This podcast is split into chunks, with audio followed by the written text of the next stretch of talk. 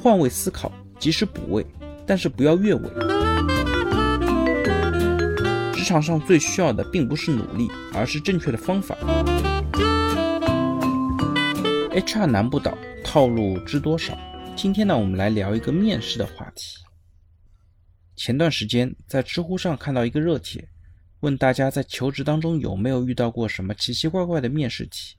很多人呢列举了这样的一些问题，比方说一根针掉进大海，应该如何取回？王科长今年九十八岁了，十年之后多少岁？如果我裤子的拉链开了，你会怎么样在不影响他人的情况下善意提醒我？那对于这些跑偏的面试题背后究竟考察的是什么呢？很多人其实摸不着头脑。那有位答主呢也分享了自己的一个面试经历。他去面试一个销售岗位，进入了最终人的面试。面试官在最后问了三个求职者一个看似和应聘无关的问题：如果我要你们在一分钟之内要到我的微信，你们会怎么做？一个女生想了想，回答说：“入职后，因为工作的关系，我们肯定有需要对接的时候，您可否把微信给我？到时候方便和您联系。”另外一位男生呢，抖了下机灵，笑着和面试官说。您加下我的微信，我给您发个红包。剩下一位戴眼镜的男生思考了十秒之后，对面试官说：“我认识一个业内出名的猎头，手上有许多不错的人脉资源。方便的话，您可以加下我的微信，我把他的名片推给您，您也许会用得到。”最后，据说就是那位戴眼镜的同学顺利拿到了 offer，原因不外乎他更加懂得换位思考，抓住了面试官的痛点。这对于一名销售来说是至关重要的。企业在面试求职者的时候，往往会很注重的考察筛选学历以外的各种能力，比方说表达能力、反应力、学习力、逻辑思维能力、系统思考能力、细节把控等等等等。那其中很大的一部分能力都是和情商有关的。很多看似跑偏的面试题，其实背后考察的就是情商。在电影《幸福来敲门》当中，有这么一个非常经典的桥段：克里斯被警察抓走，在警局里边关了一个晚上。第二天呢，他有一个非常重要的面试，但是他根本来不及梳妆打扮。他从警局一路狂奔到面试点，只是穿着个背心夹克，头上还都是石灰粉，就出现在了面试官面前。面试官打量着他，就非常轻蔑地说：“克里斯啊。”如果有个人连衬衫都没有穿，那我怎么可能雇佣他呢？克里斯迟疑了一会儿，带着稍稍有些调侃的语调回答：“那他的裤子一定十分考究。”面试官呢，当时就被克里斯的幽默和高情商所打动，最后录用了他。丹尼尔·戈尔曼也在《情商》的书里面对情商做了定义：情商其实包括共情能力、交际能力、自省能力、领导力。自信力、责任力、进取心等多个维度。他提出，很多人在学校的时候读书成绩一般，但是进入社会之后却能够成为领袖人物。最主要的原因就是因为情商高。情商对于一个人的职业发展占了绝对重要的地位。那究竟有什么办法可以帮助我们更好的培养我们的职场上的情商呢？在这里呢，有两条建议可能可以帮助你。第一条建议呢？是学会向上管理。果壳网的 C.O.O. 姚迪就讲过这么一个故事：，二零零六年呢，他在雅虎负责一个产品部门，团队刚刚发布了一个重要的新产品，大家都拼得非常非常辛苦，工作完成的效果也非常好。但是呢，在那个时间，他忘记表扬大家了。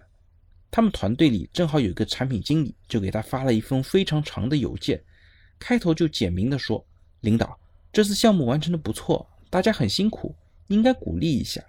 可是您太忙顾不上，我就帮您写了这么封邮件。您要是觉得可以，简单改改就可以发给大家，给大家打打气儿。姚迪看到这封邮件啊，非常触动，很庆幸有这么一个下属。大部分的职场人呢，都有一种误区，觉得下属不应该管领导，而实际上啊，无论你是想自身发展，还是想培养更好的上下级关系，让工作更加顺心。我们都应该重视向上管理。那究竟怎么样能够做好向上管理呢？一方面是可以发挥自己的长处，做好上级交代的任务。只有这样呢，在执行任务的时候，我们才能够提取出上级关注的信息和进度，及时汇报给上级，促进上级做出更好的决策。第二步呢，是换位思考，及时补位，但是不要越位。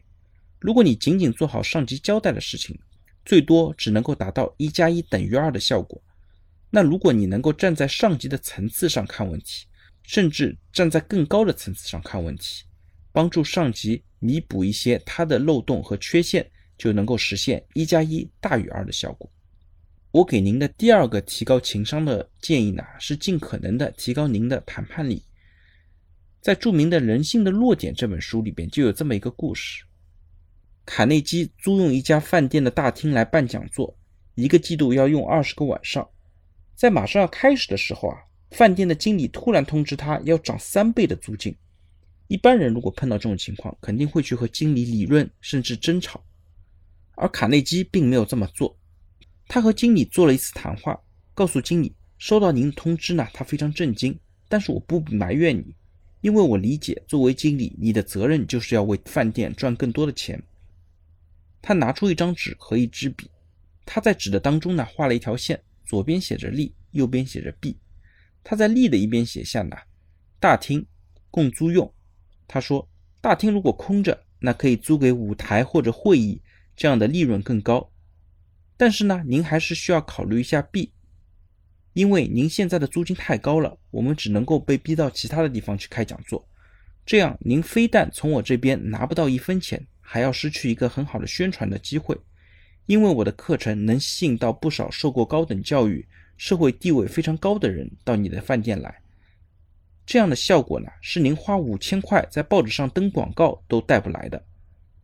第二天，他收到经理的一封信，告诉他租金只涨百分之五十，而不是原来的百分之三百。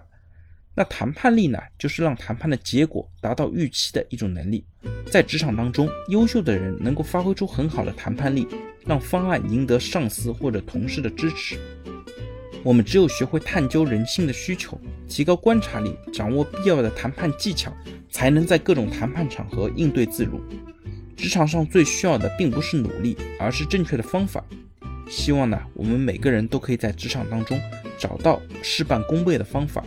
那我们一起努力吧。好的，大家如果对我今天的话题有任何的问题或者建议呢，非常欢迎在我的音频下方留言，也非常欢迎将我的音频转发给任何有需要的伙伴，也许真的可以帮助到他。那我们下一期再见。最后和大家做一个预告。十二月三日晚七点半，和我一起开启喜马拉雅之夜幻音之旅，参与喜马拉雅一二三狂欢节，做任务集能量，神秘大奖等你探寻。